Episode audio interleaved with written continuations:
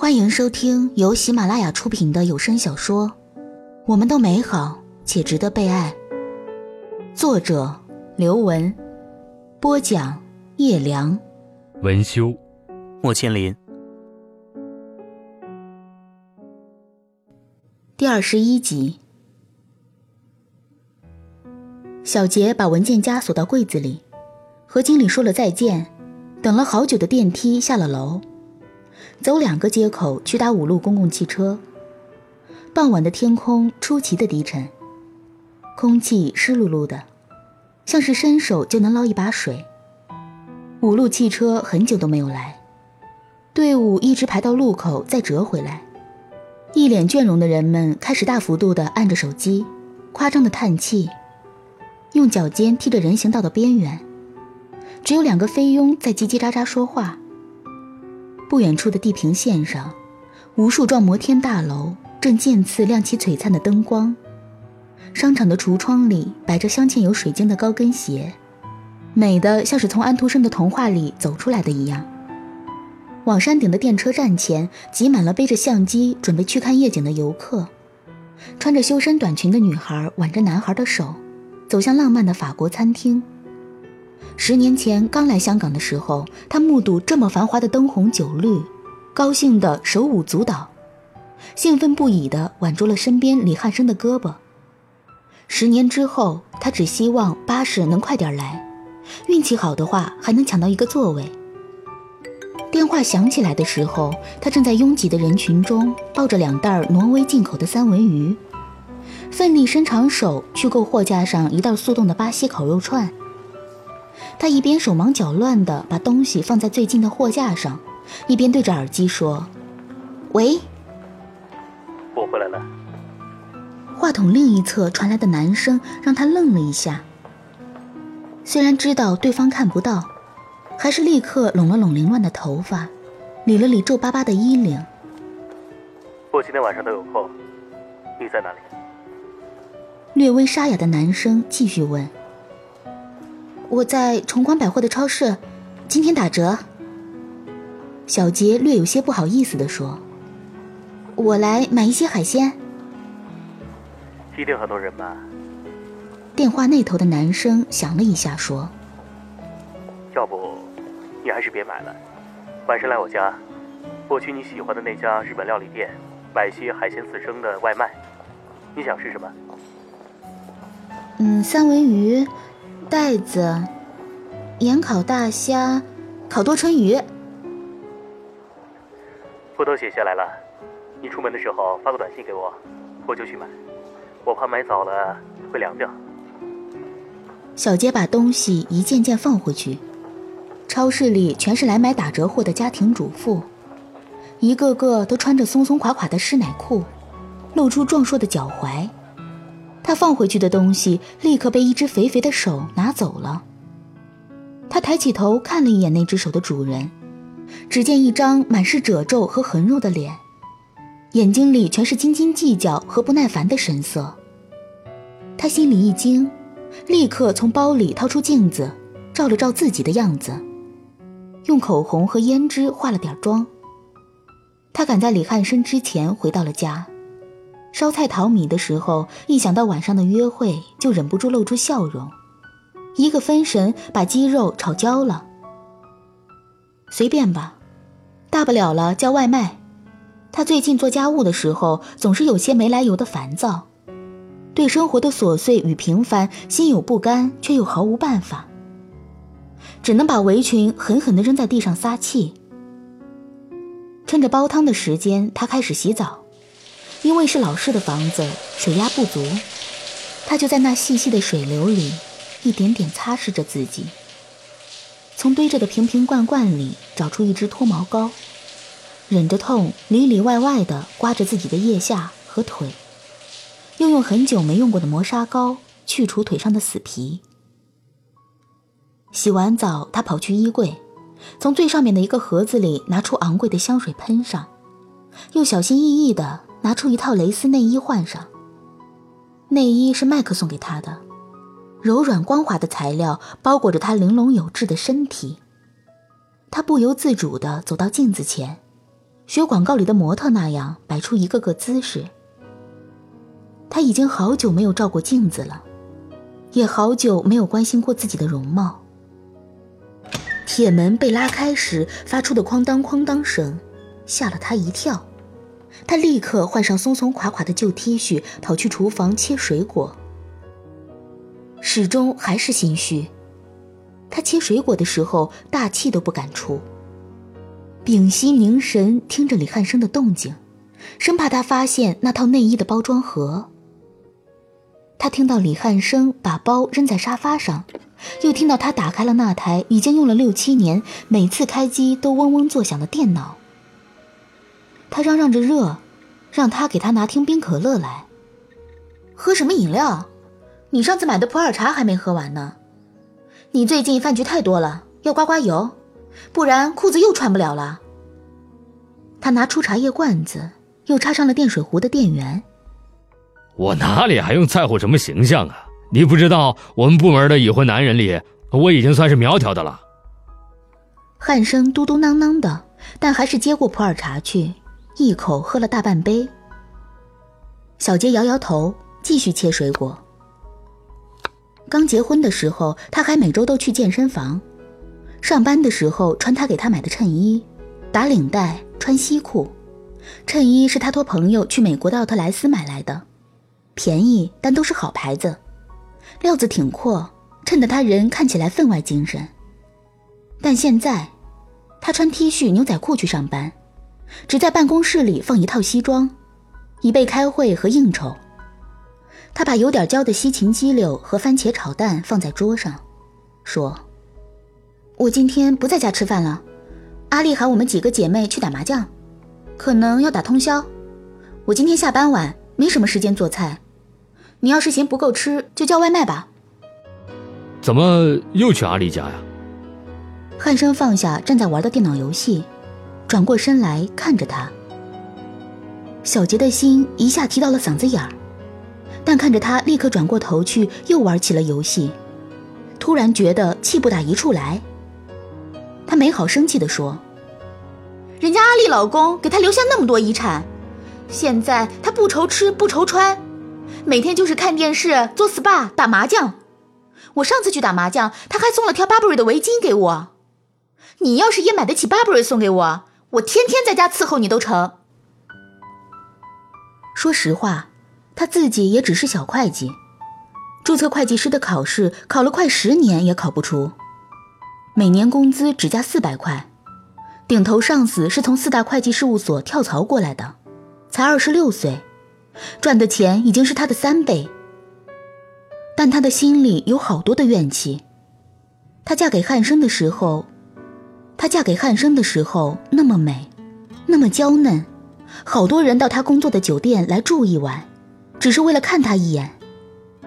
但是现在，他的生活这么平庸，这么平淡，他还差一年才三十岁，但已经像四五十岁的师奶那样，生命一眼就看到了头。不过是凑合着把时间过完，然后等着入土为安罢了。你也别老羡慕他，他命好，我们和他不能比。等我二十六号出了粮，我们去西贡吃海鲜怎么样？要吃什么全是你说了算。汉生说话的时候连头都没有回，他操纵着小人在虚拟的世界里驰骋厮杀。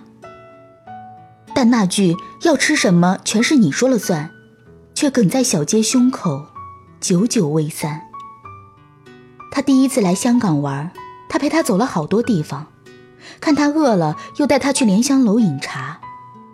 他阔气的挥一挥手，对他说：“我请客，要吃什么全是你话事儿。”他一气儿要了杀人烧麦、流沙奶黄包、干炒牛河、叉烧肠粉、翡翠虾饺、杨枝甘露，买单一共二百五十六块。他拿起信用卡就签了单，眼睛也不眨。他跟在他后面。吃的肚子滚圆，手上还提着打包盒。他们也曾经有那么多甜蜜美好的岁月。他也曾经教他粤语，带他街头巷尾去吃香港小吃。他生病的时候，他不吃不睡，彻夜陪着他，给他敷毛巾，为他擦汗。那些回忆想起来，遥远的像存在于另一个星球。而他现在对于他的感情，除了怨恨，就只有麻木和淡漠了。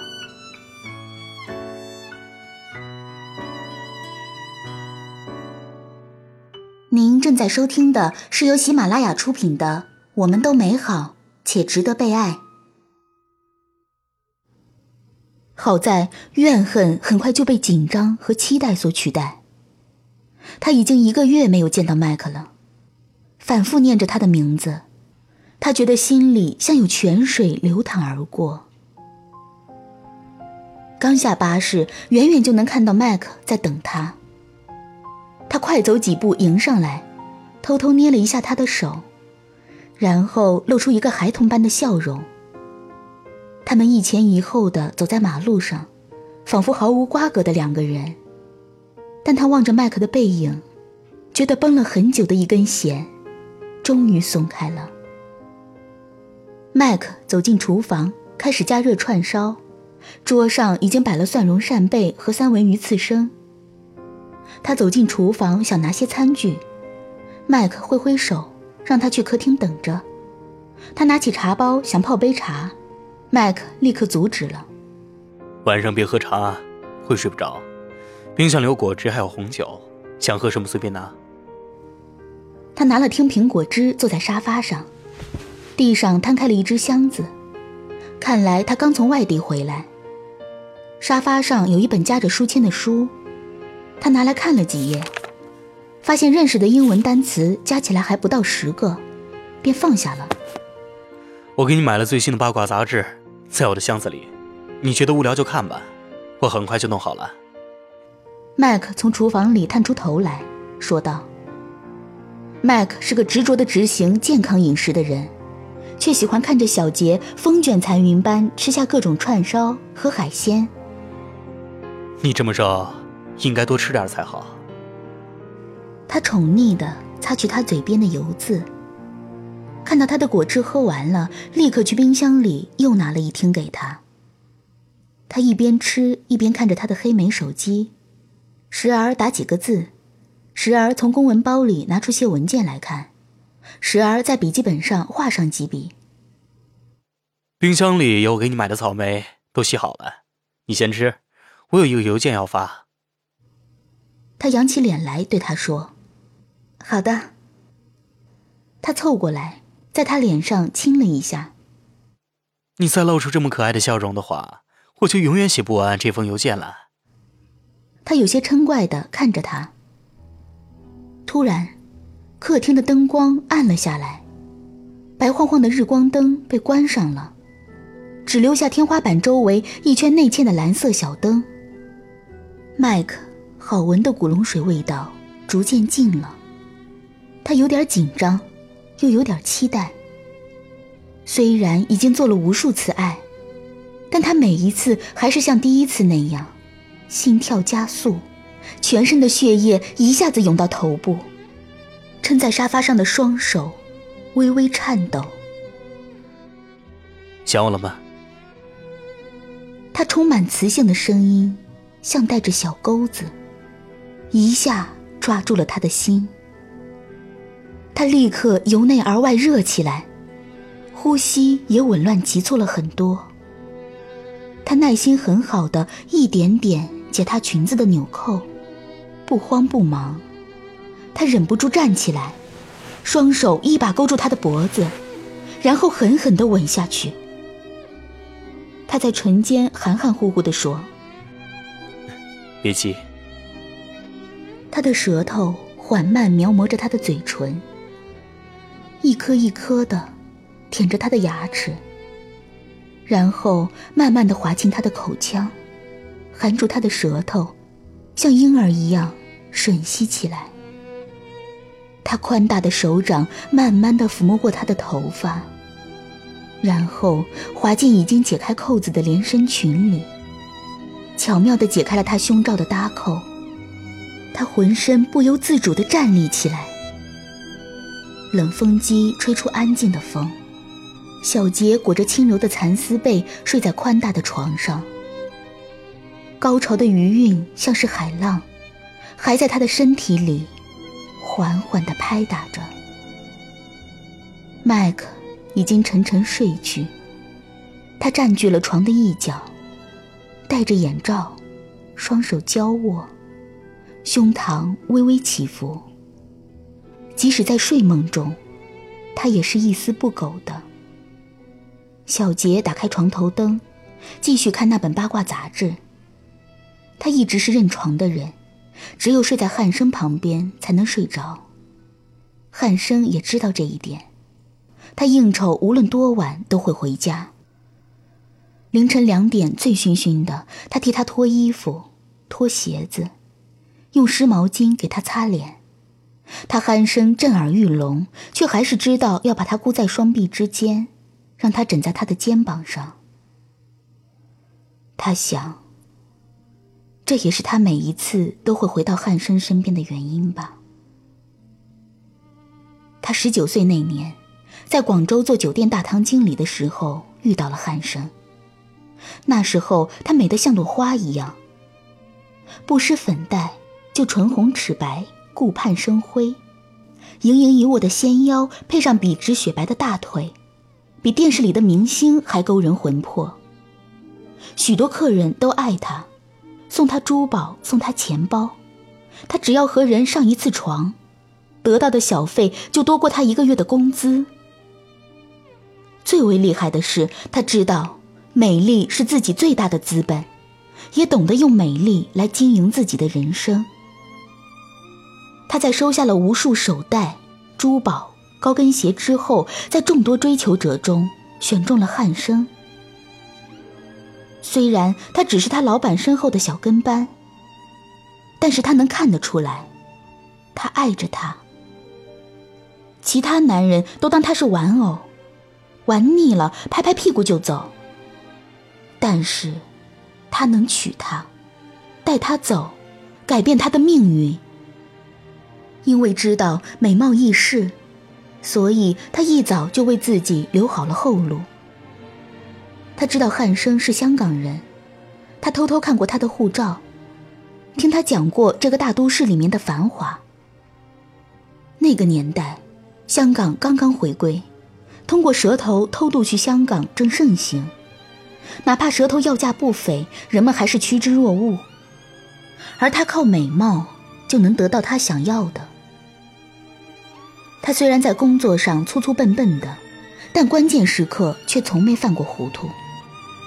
果不其然，不到一年，汉生就将他接到香港，住在他贷款买的一间二手旧楼里。他带他去文华东方酒店喝下午茶，蛋糕做的分外精致，松饼放在篮子里，端上来的时候还是微热的。每一件餐具都像艺术品。他带他去置地广场买鞋，店员跪在地上，小心地为他穿上一双双精致典雅的高跟鞋。他踩在地毯上，觉得自己像童话中的灰姑娘。汉生是政府税务处的公务员，九年前他们相遇的时候，他的工资是两万四，现在也不过三万五。好像自从遇到了他，他的仕途就停滞了。眼看年龄越来越大，又想要生小孩要生小孩就要买一间大一点的房子，要换房子就要钱。为了补贴家用，小杰去念了夜校里的会计课，进了小公司做会计，每个月工资一万二。合同上说考过会计师证书就加六千，但他总也考不过。他和汉生的日子过得越来越平淡。下午茶和高跟鞋已经绝迹了，甚至连做爱都变不出什么花样。他要么应酬到很晚才到家，要么打游戏打到凌晨，要么早早就躺在床上，鼾声如雷。他说他想要，他说等明天再说吧。他有时候买了件新内衣。想换个新姿势，他总说都老夫老妻的了，哪里需要来这一套？夫妻间的话越来越少，一开口就是吵架。他嫌他不上进，他反驳说：“总比你留在广州的生活好不知多少倍。”他每一次说这句话，他就哑口无言，只好换上宽松的衣服去买菜。做好饭焖在锅里，出门去和其他几个师奶一起打麻将。打完三圈就各自回家。如果就这么忘记了听交响乐、看芭蕾舞、喝下午茶、做指甲、做瑜伽，这些他所编织的关于香港的幻梦，也是好的。他也可以安分下来，接受现实生活的平凡和庸俗。偏偏他在公司年会上抽中了香港交响乐团的两张包厢票，让他心中所有的不安分都冒出头来。他在家里翻箱倒柜找嫁给汉生前穿过的那些昂贵的套裙。汉生嫌他动静太大，吵得他不能专注打游戏。他说：“我明明不是那个档次的人，还去听什么交响乐？不如把票在网上折价卖了吧。”卖了的钱去买一台洗衣机。他突然很生气，又很失望。他把两张票扔到地上，狠命踩了几脚，浑身止不住的颤抖。他曾经梦想的生活，在不知不觉间已经如此遥远。现实从梦想的坟墓里爬了出来，响亮的扇了他一记耳光。汉生愣住了，他茫然失措的一遍遍问：“你不是很想换一台洗衣机吗？”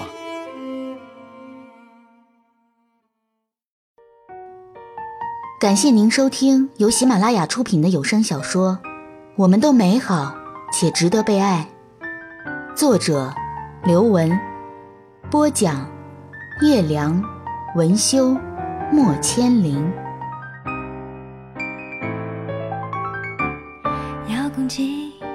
转去，转到谁的心情？他演戏，我哭泣，真假都分不清。点唱机点来点去，又点到我的恋曲，歌词里唱着你我。